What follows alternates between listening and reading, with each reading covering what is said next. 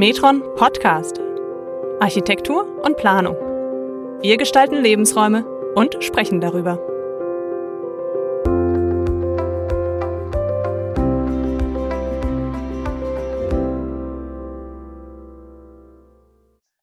Herzlich willkommen zur ersten Ausgabe des Metron Podcasts. Für alle, die uns noch nicht kennen, Metron, das ist ähm, ein von den Mitarbeitenden selbstverwaltetes Planungsbüro. Wir sind tätig in den Bereichen Architektur, Raumentwicklung, Landschafts- und Verkehrsplanung. Und einmal im Jahr, da veröffentlicht Metron ein Themenheft, mit dem wir uns in aktuelle Diskussionen rund um Planung und Architektur einbringen wollen und zum gerade veröffentlichten Themenheft ist schon die Nummer 38, möchten wir einige Inhalte aufgreifen und das erste Mal in Form eines Podcasts mit den externen Fachpersonen, die in unserem Themenheft schon zu Wort gekommen sind, ihre Themen vertieft besprechen. Genau. Und kurz zu mir. Mein Name ist Robert Klemm. Ich bin Verkehrsplaner bei der Metron. Ich darf euch heute mit meinem Kollegen Andreas Ollenburg durch diese erste Folge führen und möchte auch dich, Andreas, herzlich begrüßen. Hallo, schön, dass du da bist. Hallo, Robert. Ich freue mich mit dabei zu sein. Wunderbar, Andreas. Das Themenheft 38, habe ich gerade gesagt, ist schon erschienen. Mit welchen Inhalten beschäftigen wir uns denn in diesem Jahr? Ja, also die Metron, die beschäftigt sich seit über 60 Jahren mit dem Thema Straßenräume. Jetzt wurde es endlich mal an der Zeit, dem ganzen Themenheft zu widmen. Und die Themenhefte der Metron sind eigentlich immer die Möglichkeit, äh, einen Schritt zurückzugehen, zu reflektieren, was ist eigentlich wichtig bei einem Thema und auch einen Beitrag zur Debatte zu leisten. Wir haben versucht, mit den Beiträgen unsere Haltung nach außen hin sichtbar zu machen, auch unsere Lesart von Straßenräumen, wie wir überhaupt Straßenräume verstehen und haben versucht, eine Balance zwischen Themen, die vor allen Dingen die Mobilität betreffen, aber auch den Städtebau, den Sozialraum oder der Landschaftsarchitektur äh, haben wir versucht, so eine Balance eigentlich zu finden. Und deswegen gibt es eine recht bunte Palette an verschiedenen Beiträgen. Und die Beiträge, die gibt's äh, in diesem Jahr nicht nur auf Deutsch, sondern zum ersten Mal erscheint das Themenheft auch auf französischer Sprache. Beide Versionen sind auf unserer Website natürlich verfügbar. Wir werden euch die Links in die Show Notes packen. Und jetzt ist es auch schon an der Zeit, uns unserem heutigen Thema zu widmen. Andreas, was haben wir uns heute vorgenommen? Wir haben heute unseren Gastautor Michael Wagner zu Gast. Hallo Michael. Hallo, vielen Dank für die Einladung.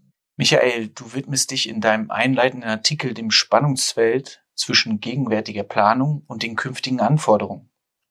Ich möchte dich kurz vorstellen. Du hast äh, ein Architekturstudium an der ETH Zürich gemacht und hast von 2010 bis 2018 in der Lehre und Forschung an der Professur Kees Christianse gearbeitet. Jetzt würde mich interessieren, was machst du denn heute? Naja, ich führe mit einem Partner zusammen, Raphael Van Zeller, äh, gemeinsam ein Büro für Architektur und Städtebau hier in Zürich.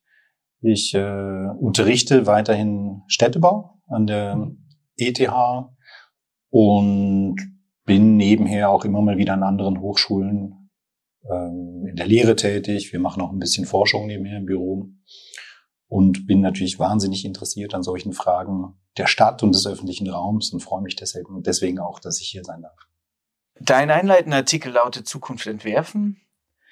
Aber welche Rolle spielt überhaupt der Zukunftsbegriff in der Planung und beim Entwurf? Und was ist so schwierig an der Planung der Zukunft? Ja, das ist eine ziemlich breite, offene Frage. Ich denke, vielleicht erstmal zur, zur Planung per se ich glaube, wenn man plant, dann geht es darum, so in die Zukunft gerichtet zu denken, Handlungsmöglichkeiten abzuwägen, auch Entscheidungen abzuwägen. Wir überlegen uns, wie wir heutige Situationen, den Status quo verändern können. Wir setzen uns mit Zielen auseinander, mit Maßnahmen, Mitteln und Wegen, wie, wie Dinge in, in der Zukunft äh, anders oder besser gestaltet sein könnten. Da möchte man die die Zukunft zumindest räumlich aktiv mitgestalten. Man, man, man muss dazu in der Planung auch immer ein bisschen vereinfachen, komplexe Zusammenhänge auf die wesentlichen Kernpunkte reduzieren und daraus dann äh, Entwicklungskonzepte äh, destillieren. Man, man denkt dabei oft in, in Etappen, in, in Phasen. Man, man, äh, und ich glaube, was ganz wichtig ist, wenn wir planen, dann, dann liefern, liefern wir damit auch immer Entscheidungsgrundlagen für und Informationen für, für Entscheidungsträgerinnen und für Entscheidungsträger und auch für, für betroffene Akteure, die dann äh, nachher in diesen Räumen äh, handeln und leben. Und was, glaube ich, auch für uns als, als Planende und Gestaltende so, so attraktiv und auch so speziell ist in unserem Beruf, ist, dass wir uns eigentlich fast täglich im, in Gedanken zumindest in diesem Raum der Zukunft bewegen. Also da sind wir eigentlich permanent unterwegs. Wir stellen uns das vor, wir malen uns das aus. Und ein ganz wichtiger Aspekt dabei ist, denke ich, dass wir, dass wir Generalistinnen sein müssen, um das zu tun. Ähm, wir, es geht los. Wir, wir müssen erstmal überlegen, wie, wie, wie wir die Probleme, die es gibt, strukturieren. Ich denke, das ist wie eigentlich immer der erste Schritt. Was soll überhaupt verändert werden? Was soll verbessert werden? Äh, und wie können wir das tun? Und dabei stützen wir uns dann auf irgendwelche Prognosen. Wir, wir treffen Annahmen, wir entwickeln Ideen, Konzepte, später dann Leitbilder. Und je, je weiter wir dann in die Zukunft blicken oder denken, desto weniger lassen sich alle diese Annahmen, die wir heute treffen, konsolidieren. Ich glaube, je, je weiter das in die Zukunft geht, desto eher sind das dann irgendwelche Hoffnungen, Befürchtungen, äh, um die sich das dreht und auf die wir dann auch mit unseren, mit unseren Entwürfen reagieren. Ich glaube, ein Aspekt, der ganz wichtig ist in unserer Arbeit, das ist, dass wir verschiedene Abhängigkeiten unterschiedlicher Ebenen oder, oder ähm, Sachbereiche miteinander koordinieren. Das ist eben dieser Generalistenaspekt, der, glaube ich, sehr wichtig ist. Wir müssen sicherstellen, dass, dass nicht nur heute, sondern eben auch in Zukunft dann noch Handlungsspielraum besteht, falls es dann mal nicht kommt, so wie wir es uns heute denken. Und ein ganz wichtiger Punkt, äh, den ich auch immer wieder erlebe, ist, dass wir die Aufgabe haben, auch äh, verschiedene Bedürfnisse und, und, und Interessen auch zu moderieren und auch die daraus entstehenden Konflikte zu moderieren. Ich glaube, das ist ein ganz wichtiger Punkt, den wir da äh, immer als Aufgabe haben. Und darf ich da kurz zwischenfragen, äh, welche Rolle spielen denn dabei Ansprüche, die es heute gibt und die quasi in der Umsetzung vielleicht auch andere sind? Siehst du da auch ja, Herausforderungen, denen, denen wir uns stellen müssen als Planende und Architekten? Das ist natürlich immer so, wenn wir, wenn wir heute was planen, dann ähm, wird das entwickelt, dann muss das abgesegnet werden, dann geht das durch viele Instanzen und bis das dann wirklich in, in der ersten Etappe, in der zweiten, dritten, vierten Etappe zur Ausführung kommt, dauert das natürlich sehr oft lange. Und dann werden manchmal Dinge realisiert, von denen man dann beim Realisierungszeitpunkt schon denkt, ach, hätte man, hätte man doch, hätte Frau, hätte man. damals noch was offener gelassen oder eigentlich würden, wüssten wir heute schon, dass wir es anders machen würden. Und ich glaube, das ist so eins der Grunddilemmata, mit denen wir es zu tun haben beim Planen, dass wir eigentlich immer so quasi mit dem letzten Stand des Irrtums operieren und dementsprechend das Ganze natürlich auch eine relativ träge Geschichte ist. Und vor allen Dingen auf, auf dem letzten Stand des Irrtums werden ja auch oft Kompromisse geschlossen, oder? Zwischen den verschiedensten Ansprüchen und das macht es dann, glaube ich, auch oft schwer, später nochmal zu sagen, wir passen jetzt nochmal Dinge an, weil man dann immer die Kompromisse auch wieder anfassen müsste? Ja, natürlich. Das ist natürlich ein ganz, ganz, ganz wichtiger Punkt. Man, oft sind das ja lange Prozesse, bis man sich auf was einigt. Es gibt dann natürlich immer wieder in der Praxis, ich sehe das ja auch bei eigenen Projekten, die solche Schlüsselmomente, wo es dann auf einmal möglich ist, dadurch, dass äh, auf einmal Entscheidungsträger für sich für Themen haben sensibilisieren lassen, dass dann auf einmal sich Knoten lösen, die vorher gar nicht gingen. Aber das ist wahnsinnig äh, abhängig von der Situation, von den einzelnen Menschen, die da beteiligt sind. Ich glaube, da gibt es wie kein generelles Rezept. Aber ich glaube, diese Moderation und dieses, äh, diese Informationsaufgabe, die wir haben, die müssen wir wirklich ernst nehmen. Hm, ich würde gerne noch eine Zwischenfrage zu den Ansprüchen stellen. Also in meinem Arbeitsalltag höre ich oft, dass die Komplexität der Projekte in der Vergangenheit zugenommen hätte. Würdest du dem so äh, zustimmen oder ist das vielleicht auch noch wie zusätzlich? Also dass es nicht nur sowieso schon schwierig ist, sondern dass auch noch die Regelungen und Ordnungen, die es heute gibt in der Planung, einfach noch komplexer geworden sind. Ich glaube, die Aufgaben sind heute nicht komplexer als früher. Aber ich glaube, wir sind uns bewusster äh, der verschiedenen Ansprüche und Bedürfnisse, die existieren. Für alle möglichen Ansprüche und Bedürfnisse gibt es Fachstellen, es gibt äh, Fachbeauftragte, äh, Agencies quasi für, für Themen, die, die im Raum stehen. Das sind dann natürlich je nach Zeit, in der man sich befindet, sind dann gewisse Themen wichtiger und andere rücken vielleicht ein bisschen in den Hintergrund. Äh, ich glaube, dass das ist wie bei anderen Moden auch äh, der Fall. Aber natürlich in dem Moment, wo, wo alle diese Leute mit am Tisch sitzen, berechtigterweise mit am Tisch sitzen, denke ich, weil das ja auch immer eine Abbildung von, von gesellschaftlichen Handlungs, äh, Aushandlungsprozessen ist, wird es natürlich schwieriger, dann einen Konsens zu finden. Und das braucht länger Zeit und das braucht auch gegenseitiges Verständnis. Und da gewinnen auch nicht immer alle sondern dann braucht es wirklich diesen Kompromiss und das ist das, wo wir vorhin waren, oder? Dann, dann hat man den mal und dann will man davon eigentlich auch nicht mehr unbedingt so schnell abrücken, weil mhm. es lange gebraucht hat, um da überhaupt hinzukommen. Und ich meine, aus, aus deiner Erfahrung jetzt auch, ist das noch was relativ Neues, dass so viele, ich sag mal, jetzt wirklich ganz platt, dass so viele mit am Tisch sitzen? Also ich habe mich jetzt einfach gerade so gefragt, ist das vielleicht auch das Thema, dass man das Gefühl hat, es ist noch komplizierter geworden, aber vielleicht sind wir eigentlich gerade eher in so einer Übergangsphase, wo, wo sich das vielleicht auch, wo sich die alle Beteiligten erstmal daran gewöhnen müssen, dass jetzt äh, mehr Menschen sich daran beteiligen, mehr Ansprüche einfließen sollen, als es eben noch früher der Fall war. Und dann hat vielleicht auch irgendwo ein politisch Verantwortlicher, der schon ein bisschen gesetzter ist oder der kennt das noch anders. Der hatte er hat sonst Planungen in kürzerer Zeit durchgebracht und ist jetzt vielleicht so ein bisschen überfordert damit. Weil er nicht alle gefragt hat, quasi, meinst du? Ja, genau, ja, oder es haben sich halt, oder es, also eben, es haben sich damals dann vielleicht auch gar nicht so viele gemeldet, mhm. die gesagt haben, ich wäre aber gerne noch gefragt worden. Ja, also so alt bin ich jetzt auch wieder nicht, dass ich das im äh, zeitlichen Rückblick da über mehrere Jahrzehnte beurteilen könnte. Ja, ich glaube, die Grundproblematik ist die, dass sich die, die, die Fragestellungen verschieben, dass sich die Herausforderungen ändern, wenn die, die dann auf, auf der politischen Tagesordnung stehen. Also klar, also zum Beispiel diese Fragen von, von Klimaanpassung, Klimawandel, die, die liegen eigentlich schon seit 40, 50 Jahren auf dem Tisch. Nur hat sich zu der Zeit haben sich noch nicht viele Leute drum gekümmert. Mittlerweile hat sich das jetzt äh, auch in den Institutionen, in den Fachstellen niedergeschlagen. Da gibt es jetzt diese, diese Leute, die, die dafür auch wirklich einstehen und die das vorwärts treiben.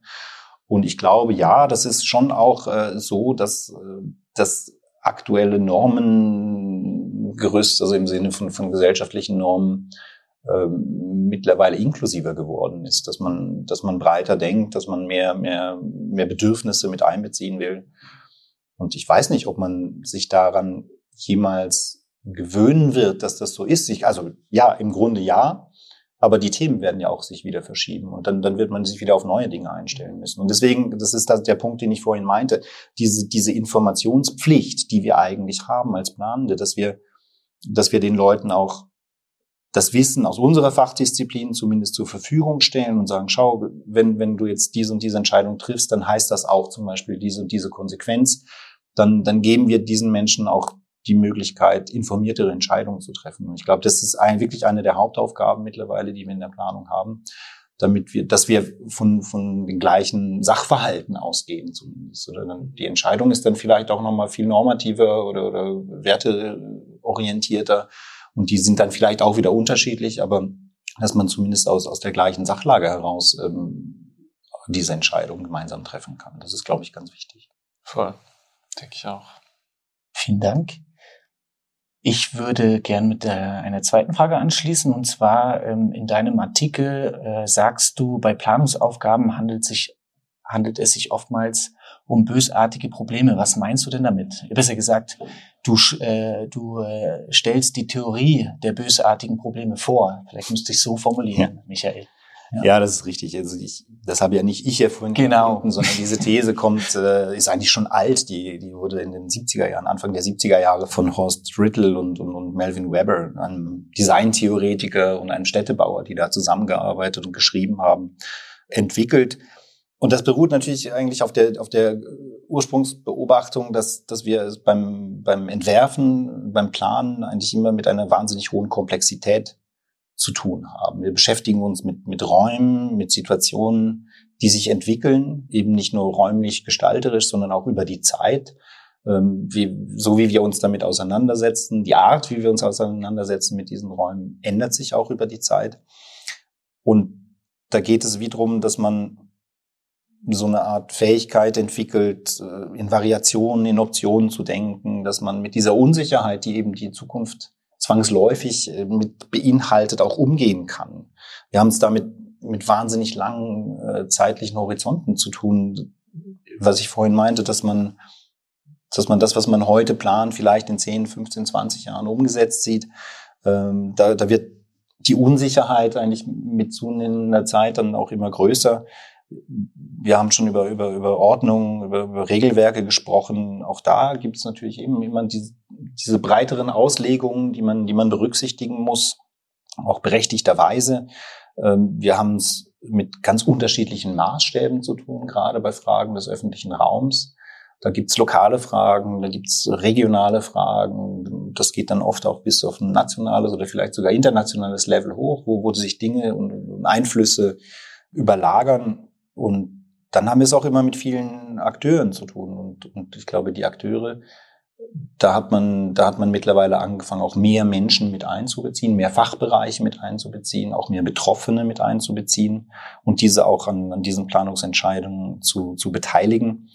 Und daraus entstehen halt ganz vielfältige Perspektiven und, und da sind auch die Einflüsse natürlich ganz unterschiedlich stark von diesen Interessens- und Bedürfnisgruppen. Und das macht alle diese, diese Ebenen machen das Planen gerade im öffentlichen Raum so, so wahnsinnig äh, komplex. Und deshalb sagen eben Riddle und Weber, dass sie, ähm, sie nennen das nicht bösartig, sie schreiben auf Englisch und sie nennen das Wicked Problems. Und das bösartig ist so die einfachste Übersetzung und es könnte auch übel, verrückt, äh, gemein, böse sein. Aber sie, was sie dann mit, oder vertrackt, ist vielleicht noch eine gute Übersetzung. Was sie sagen wollen, ist, dass, dass eigentlich diese Planungsaufgaben äh, ganz oft sehr schwierig oder vielleicht sogar unmöglich zu lösen sind, weil, weil die Anforderungen auch oft gar nicht vollständig sind oder widersprüchlich sind. Da gibt es ganz unterschiedliche äh, Erwartungshaltungen, die verändern sich dauernd, oder? Das, und umso weiter die Umsetzung äh, ist, umso mehr verändern sie sich wahrscheinlich. Ja, umso weniger kann man vielleicht auch erkennen, worum es überhaupt geht. Oder? Und ich glaube, oft ist es schon bei Planungsaufgaben unklar am Anfang, was ist überhaupt das Problem, das man lösen muss. Mhm. Ja, oder? Das was kann, was kann man durch Planung lösen? Und das sind ja auch immer soziale oder, oder vielleicht besser gesagt kulturelle Probleme, äh, oder zumindest ist das mit vielen anderen Problemen auch verflochten, oder? Und deswegen sagen die, das ist so vertrackt, das ist so wicked, das ist so bösartig auch ähm, für uns, äh, die dann eigentlich dafür Lösungen finden sollten. Und, und Grittle und Weber, die sagen dann auch zum Beispiel, dass Entwurfslösungen für solche wicked problems, dass die gar nie richtig oder falsch sein können. Die sind eigentlich immer nur besser oder schlechter, je nachdem, aus welcher Perspektive man drauf schaut. Und das kommt natürlich auch daher, dass Entwurfslösungen immer auch äh, von äh, Menschen und ihren Werten geprägt sind und sich gar nicht einfach nur aus, aus nackten Fakten ableiten lassen, sondern dass, ähm, dass da auch immer die Menschen involviert sind, die da gerade mitgedacht und mitgeplant und mit abgewogen haben. Das finde ich sehr interessant, weil ich bin ja selbst auch Planer und äh, wenn ich jetzt aber auch überlege, was einem so für Feedback auch sag mal, aus einer breiteren Bevölkerung zu gewissen Planungen vielleicht entgegenschlägt, dann habe ich so ein bisschen den Eindruck, dass doch auch viele Menschen so ein Stück weit die Erwartung haben, dass eine fertiggestellte Planung aber auch so einen Anspruch an Absolutheit haben muss oder an Perfektionismus oder ähm, und und ich meine, das ist ja jetzt, also das hast du ja eben eigentlich widerlegt oder es gibt eigentlich nur besser und schlechter, aber es gibt einfach nicht das perfekt und wir haben alles gelöst aus jedem Blickwinkel, weil eben die Blickwinkel verändern sich und so weiter und so fort. Und ähm, also das würde ich jetzt zum Beispiel mal ganz persönlich für meine weitere berufliche Zukunft so, so mal mitnehmen, auch für den Hinterkopf, wenn ich dann irgendwann mal wieder mit beteiligten Bürgerinnen und Bürgern am Tisch sitze und vielleicht dann auch mal so so unterstreuen, dass es halt eben nicht, dass wir hier nicht die perfekte Lösung am Ende haben, werden und dass das vielleicht auch manchmal falsche Erwartungen sind, die an so eine Prozesse gestellt werden. Ich glaube, diese, dieser Begriff der bösartigen Probleme, den, den kann man auch noch viel banaler runterbrechen. Ich glaube, man könnte auch sagen, das, das kommt, glaube ich, aus einer Erzählung von, von ähm, Hebels, so, so ein Sprichwort, man kann es nicht allen Leuten recht machen. Ja. Oder? Es geht ja im Prinzip, genau. es ist ganz banal auch das, und das, das, das ist ja ein Phänomen, dem begegnen wir immer wieder, wenn, wenn, wenn wir selber planen. Ich habe zum Beispiel jetzt für die letzten Jahre so ein städtebauliches Leitbild für ein kleines Städtchen in, in, in Tockenburg entwickelt. Äh, da haben wir festgestellt, die, die haben vor in den 80er Jahren haben sie eine Umfahrungsstraße bekommen, haben dann aber nie die Hauptstraße, die durchs Dorf führt, auf einmal massiv weniger Verkehr hatte. Die haben sie nie äh, groß verändert. Die ist immer noch relativ unattraktiv. Viele Räume wenden sich ab von der Straße, weil das halt damals so wirklich unangenehm war. Ähm, und dann haben wir gemerkt, diese Hauptstraße, dann läuft die auch noch auf der, auf der gleichen Höhenlinie durch eine relativ hügelige Gemeinde. Dann haben wir gesagt, das könnte doch eigentlich in Zukunft so die zur Lebensader werden, dieses, dieses Städtchens und, und haben jetzt ein Betriebs- und Gestaltungskonzept ausgearbeitet und versuchte Aufwertungsmaßnahmen vorzuschlagen, dass, dass der MIV langsamer fährt, dass äh, es mehr Raum für Langsamverkehr gibt, dass es, äh, dass man Flächen entsiegelt, äh, dass man Bäume pflanzt, dass man da Biodiversität einführt, äh, dass die Bushaltestellen verbessert werden, äh, dass man auch diese, diese Räume zwischen der Straße und den Häusern, also diese Vorzonen ähm, aufwertet. Und wenn das alles gelingt, dann wird ja nicht nur die Aufenthaltsqualität im, im, im urbanen Raum viel besser, sondern dann steigt auch die Lebensqualität entlang von dieser Hauptstraße. Dann wird vielleicht auch mehr in die Bestandsliegenschaften investiert und, und, es gibt auch vielleicht neue Projekte zur Innenentwicklung. Also das ist zumindest heute auch die Hoffnung. Aber das hat natürlich auch eine Kehrseite. Oder? Heute ist diese, diese Straße unattraktiv. Das heißt, äh, die, die Eigentümer kriegen auch nicht viel Miete für ihre Wohnungen da. Und wenn durch die Aufwertung jetzt diese, diese günstigen Wohnungen verschwinden und da quasi auf die lange Frist äh, Leute verdrängt werden mit niedrigen Einkommen, die, die sich eben gerade vielleicht nur diese Wohnungen leisten können in der Gemeinde, dann ja, dann hat man ein Problem, das man eigentlich bei vielen äh, planerischen oder, oder städtebaulichen Aufwertungen beobachten kann. Deshalb ich finde, gerade hier in Zürich gibt es das Paradebeispiel des Kreis 5, oder? Da hat man in den 90er Jahren, als die Drogenszene sich da ausgebreitet hat, hat man, das war, da war der Kreis 5 so ein Quartier für die, für die Armen, für die, für die Alten, für die, für die Arbeitslosen. Die Familien sind rausgezogen. Niemand wollte da mehr sein. Und dann hat man den breiten politischen Schulterschluss, hat man gesagt, wir wollen das aufwerten, wir wollen das besser machen. Und hat, äh, Anstatt einer internationalen Gartenausstellung war, glaube ich, dann mal geplant, an der an der Limmert, hat man dann aber zumindest diese, diese Aufwertung mit dem, mit dem oberen Letten dann realisieren können. Es sind sehr viele solche Aufwertungsprojekte dann auch in der Nachfolge realisiert worden. Und jetzt wurde diese ganze Planung ist eigentlich von ihrem eigenen Erfolg komplett überrannt worden. Oder mittlerweile ist das eines der teureren Wohnquartiere in Zürich. Jeder will dahin, die Mieten steigen. Die ursprünglich äh, da Wohnenden werden teilweise aus ihren Wohnungen verdrängt. Das ist jetzt auch die letzten 30 Jahre in einem relativ raschen Prozess passiert. Oder? Ähm, diese Kehrseite gibt es auch immer. Wir sind auch im Moment in einem Betriebs- und Gestaltungskonzept dran im Kanton Bern, ähm, das sich quasi in der Phase der Ausführung befindet. Und in die letzte Mitwirkung hat gezeigt, dass das Thema Stadtklima und Biodiversität eigentlich zu wenig äh, Berücksichtigung gefunden hat. Ähm, das ist etwas, wo in meinem Arbeitsalltag ähm, ja, immer relativ frustrierend ist, weil man hätte vielleicht schon heute die passenden Mittel, um darauf besser reagieren zu können. Ähm, es ist aber einfach im Projektierungsprozess schon so weit, dass man äh, eigentlich nur noch Maniküre machen kann. Jetzt wäre eigentlich meine Frage, Michael, ist das aus deiner Sicht auch ein wicked Problem oder, oder siehst du das anders? Ja, das gehört natürlich dazu. Aber ich glaube, also was, was Riddle und Weber gemeint haben, ist eben diese, diese Tatsache, dass man, sobald man irgendetwas konkret plant, das immer auch für irgendjemand anders schlecht sein kann. Also banalstes Beispiel, wenn wir eine neue Straße planen, dann ist das für, für viele Leute toll, weil sie damit schneller oder besser von A nach B kommen können. Aber alle, die links und rechts der Straße wohnen, die haben natürlich mehr Mühe, jetzt über diese Straße zu kommen. Und ich glaube, so, so banal ist es manchmal und manchmal ist es auch noch vertrackter. Aber ich glaube, das ist das, was Sie damit gemeint haben, dass, dass man, sobald man handelt, eigentlich auch immer Risiko läuft, die Situation für manche auch zu verschlechtern. Ja, eigentlich die perfekte Überleitung zur letzten Frage, oder Robert? Ja, dann stell doch mal die letzte Frage. Also mache ich doch gern. Wie kann man sich denn der Zukunft denn nähern mit diesem Wissen, mit dieser, äh, mit dem Bewusstsein, dass man es äh, oft mit äh, bösartigen Problemen zu tun hat? Wie können wir uns als Entwerfende denn äh, entsprechend verhalten, Michael? Genau, wir haben jetzt also doch noch zum, zur Frage der Lösung. Genau, wir haben jetzt alles besprochen. Ne? Also Was die Theorie ist da, jetzt so. brauchen wir nur noch, äh, jetzt brauchen wir einfach nur noch die Lösung. Genau, und dafür haben wir dich ja eingeladen. Jetzt äh, darfst du mal die kurz die Lösung präsentieren.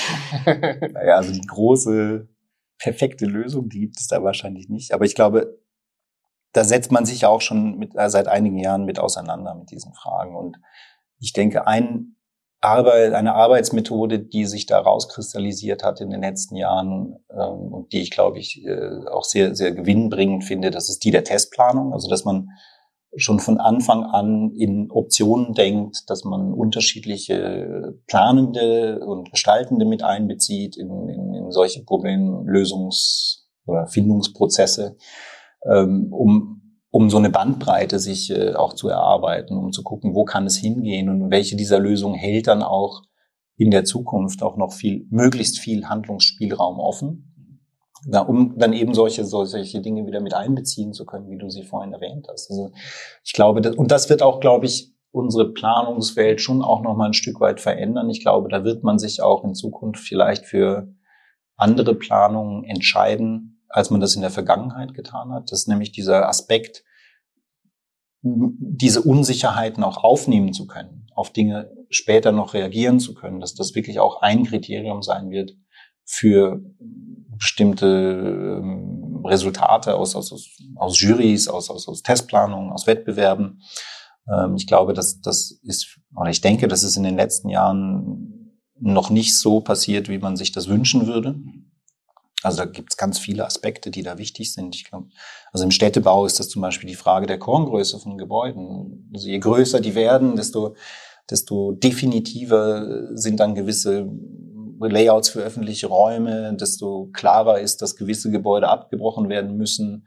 Und ich glaube, wenn man da kleinkörniger, äh, kleinmaßstäblicher agieren kann, auch in der Zukunft, und sich nicht schon irgendwas äh, von vornherein verbaut, weil jetzt der Entwurf vorsieht, dass da irgendwie ein Riesenkomplex hin muss, dann, dann hat man da auch mehr Offenheit. Und ich glaube, das ist etwas, oder ich hoffe, dass sich das in Zukunft auch ändert in, in, in unserer Disziplin. Ja, also ich glaube, das, das ist so die eine Seite, diese, diese Arbeitsmethoden für uns als Planende, wie wir, wie wir vorgehen können. Und dann glaube ich, dass ein zweiter wichtiger Aspekt ist, dass wir unsere, unsere Vermittlerrolle ernst nehmen. Also, dass wir bei diesen gedanklichen Bewegen in, in diesen zukünftigen Räumen auch Menschen außerhalb unserer Fachgebiete mitnehmen. Dass wir die dahin mitnehmen und eigentlich über das, was wir so verbal kommunizieren können, hinaus, dann denen auch zum Beispiel räumliche oder atmosphärische Qualitäten dieser gedachten Räume ähm, kommunizieren können, dass wir, dass sie, äh, also dass wir einerseits müssen wir uns natürlich diese Räume selber vorstellen können. Ich glaube, da gerade in der Planung, in der Raumplanung hat sich da auch in den letzten Jahren einiges getan. Man ist sehr stark weggekommen von diesem reinen 2D-Plan, also hin, was heißt das jetzt wirklich für die Menschen in diesen Räumen? Ähm, und dann das auch in einem zweiten Schritt anhand von Bildern oder, oder, oder Visualisierungen oder auch irgendwelchen, weiß ich nicht, virtuellen Modellen, den, den Laien auch mitteilen zu können, was denn die Konsequenzen aus, aus solchen Entscheidungen sind. Und ich glaube, da gibt es auch viele Möglichkeiten mittlerweile, gerade mit Virtual Reality oder, oder so Extended Reality, äh, wo man, äh, ich glaube, da unterschätzen wir teilweise noch das Potenzial für uns als Entwerfen. Und ich glaube, da steht relativ viel, da stehen viele Möglichkeiten zur Verfügung, die wir auch in Zukunft besser und, und, und mehr nutzen können. Neben, ich glaube, es ist extrem wichtig, dass wir in Entwurfsprozessen ganz besonders diesen Menschen außerhalb unserer Fachgebiete dieses Wissen, das wir haben über Raumqualität, über, über atmosphärische Qualitäten, dass wir das zugänglich und verständlich machen. Sonst, sonst können die nie äh, qualifiziert mitentscheiden. Das ist, ja. Und ich glaube, das kann, das in diesen Runden kann das eigentlich niemand leisten, außer uns. Wir sind die, die das kommunizieren müssen. Die Mittel haben wir, glaube ich, dazu, aber wir müssen es auch tun. Und dann natürlich äh, haben wir in diesem Sinne dann in diesen Situationen auch Privilegien oder, oder da Macht oder da fließen vielleicht auch unbewusst unsere, unsere Werte mit ein. Und das ist sicher wichtig auch, dass wir das transparent kommunizieren. Und, und grundsätzlich ist das ja aber trotzdem der, der Beitrag, den, den wir als Vertreterin unserer Disziplin leisten können in diesen Entscheidungsgremien. Andere machen das für, für die Kosten oder für, für irgendwelche technischen Fragen. Aber ich glaube, gerade wir Planenden, Gestalten, wir müssen diese Rolle auch wirklich wahrnehmen und das, was aus unserem Fachgebiet, aus unserer Sicht wichtig ist, den anderen auch vermitteln können, damit sie das in ihre Entscheidung mit einfließen lassen können. Und ja, ich glaube, da braucht's, es braucht dieses Wissen, es braucht die Fakten, aber es braucht auch diese Fähigkeit, dann so ein bisschen explorativ in die Zukunft zu gucken wie das denn sein könnte. Und ich glaube, das ist das, was wir mitgeben können. Sehr schön. Und was es vielleicht auch noch braucht, ist, dass darüber gesprochen wird, so wie wir es jetzt gerade getan haben, um genau den Planerinnen und Planern das äh, ja mal mitzugeben als Denkanstoß. Und ähm, ja, weiß nicht, Andreas, hast du noch Hast du noch Fragen oder? Nein, äh, Michael, herzlichen Dank für die. Ähm, ich hätte noch was. Du darfst natürlich jederzeit. also. Ja, ich glaube, so ein, ein letzter Punkt, um jetzt nochmal auf die Frage Bezug zu nehmen, ist, ist die Frage der Vertreterschaft. Oder wir haben vorhin drüber gesprochen, dass mittlerweile sehr viele Fachbereiche, ähm, Fachexpertinnen mit am Tisch sitzen. Und es gibt aber eine Gruppe, die sitzt nie mit am Tisch. Und das sind die, die dann später in den Räumen, die wir planen und gestalten, leben müssen. Und ich glaube, das ist ein ganz wichtiger Punkt. Die haben keine Agency, die haben keine Vertreterschaft heute. Und es gibt so der der ähm, Cornelius Gurlitt, der hat schon, glaube ich, 1920 in seinem seinem Buch zum Städtebau ähm, mal geschrieben, dass dass wir Planenden eigentlich die Verantwortung äh, dafür haben, äh, unseren, unseren oder den allen Kindern und allen Enkeln gegenüber äh, für die Kurzsichtigkeit ihrer Eltern und Großeltern. Und ich glaube, das ist ein ganz, ganz wichtiger Aspekt. Oder das hat, ich bringe immer gerne das Beispiel, weil es aus so unerwarteter Ecke kommt. Aber der Governor der, der, der Bank of England, ähm, Mark äh, Carney, der hat mal gesagt, wir haben es eigentlich mit der mit der the tragedy of the horizon zu tun, also der Tragödie des Horizonts die, die dann effektiv betroffen sind von dem, was wir hier tun, die sitzen immer nicht mit am Tisch. Und ich glaube, das ist auch unsere Aufgabe als Planende und Gestaltende, dass wir diese Perspektive mit einbringen, weil die ist nie da. Und die geht auch oft vergessen, oder? Man sagt dann, ach, jetzt ist das doch zu teuer oder doch ein bisschen zu kompliziert, lass uns das pragmatisch lösen. Und ich glaube, das ist, das ist eine Rolle, die wir wahrscheinlich auch wir als Einzige wirklich so einnehmen können, weil ähm, wir da so ja auf eine Art diese, diesen, diesen Überblick auch bieten müssen. Oder wir müssen eigentlich, und das hat auch wieder mit den Handlungsspielräumen zu tun, dass wir nämlich diese Möglichkeiten offen halten, dass später da auch nachgebessert und verändert und, und nachkorrigiert und, und, optimiert und vielleicht oder auch offen gelassen wird. Offen gelassen wird. Nicht oder? alles schon bebaut. Und ich glaube, das ist total wichtig und das ist das, was was wir unbedingt auch einbringen müssen in solche Entwurfsprozesse. Vielen Dank, Michael. Ja, von meiner Seite vielen Dank. Fand's sehr interessant, sehr spannend. Ich danke euch. Vielen Dank für den anregenden Austausch und ähm, äh, der super Werbung für unser Themenheft 38, einleitender Artikel von Michael Wagner, unbedingt lesen. Genau.